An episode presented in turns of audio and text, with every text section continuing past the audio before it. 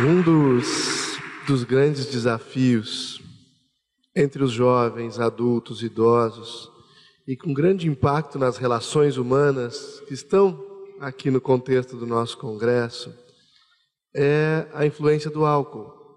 Uma vez que ele se relaciona com a violência familiar, no exemplo educativo, nos acidentes de trânsito, nas depressões, enfim.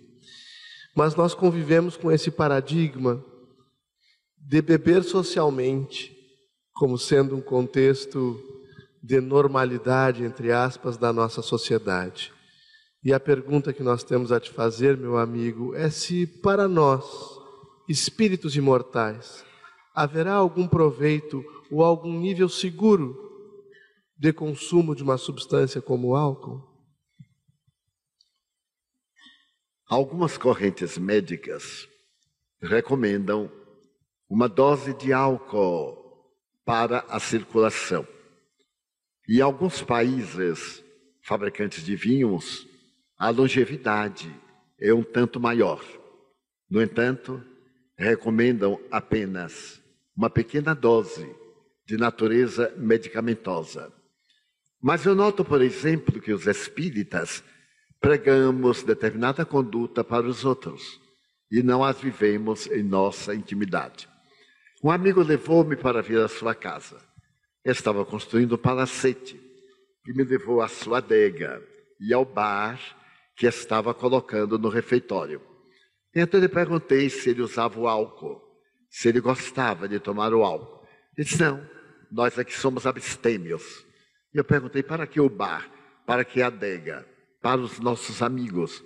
Para aqueles que nos visitam? Eu digo: Me parece um discurso falso você não toma porque faz mal e dá aos seus amigos porque faz bem. Algo está errado. Eu lhe aconselharia, se é que você me pediu opinião, para que retirasse o bar e transformasse a adega numa sala de conversação edificante, que terminasse os encontros com a água fluidificada. Ele diz, mas isto não é social. Eu digo, nem também é espiritual. Vale a pena que nós reflitamos o álcool e o tabaco são dois adversários cruéis do indivíduo. As experiências de laboratório têm-no demonstrado. O indivíduo, em linha geral, acha que ele é alcoólico se tiver o delirium tremens. Mas alcoólico é todo aquele que, por hábito, ingere a substância alcoólica. Essa é a definição dos alcoólicos anônimos. Porque muitos não bebem durante a semana. Ao domingo tomam aperitivo, um litro de uísque, quando normalmente, ou nos dias feriados.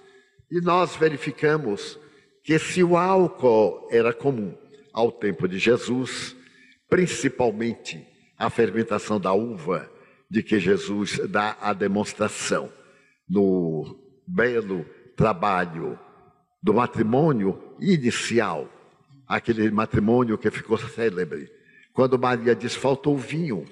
E isto é um augúrio negativo. Em Caná, as pessoas usavam bastante vinho, é uma região vinícola. E ele então teria transformado a água em vinho. E eu fico a meditar: será que transformou a água em vinho ou deu-lhe um sabor a vinho? Porque muitas vezes na água fluidificada nós mudamos o sabor. Os espíritos mudam-lhe, por ser uma substância simples, apesar do H2O, para que absorva energias fluídicas, éter, substâncias medicamentosas, de forma essência terapia, aparecem nos nossos cultos evangélicos, desde que neles hajam um médium de ectoplasmia. Então vale a pena que nós disciplinemos este hábito assassino, porque é uma forma de tirarmos de 5 a 10 anos da nossa existência. E através do nosso hábito, nossos filhos não sejam levados também a usar, a princípio ocultamente, depois publicamente. Nós vemos nas escolas o bullying quando se entra na universidade, a perversidade, essa herança maldita do pós-vestibular, quando se embriagam jovens levando-os ao suicídio, ao homicídio, porque de tal forma ficam embriagados que chegam a ter convulsões e morrerem. Que nós procuremos medir os nossos atos e que esses chamados hábitos ou vícios sociais sejam lentamente riscados do mapa das nossas necessidades, porque o número de crimes, de ocorrências dantescas em estado do pré-coma alcoólico é tão grande que é muito maior do que no Brasil o número daqueles que morreram na Colômbia nesses 53 anos de guerra civil. Então, no ano passado, nós tivemos 58 mil assassinatos, de preferência a revólver, e tivemos 59.300 óbitos graças a acidentes de veículos, mais de 30 mil por alcoólatras. Então, é uma guerra de assassinos no volante. O volante é a sua arma.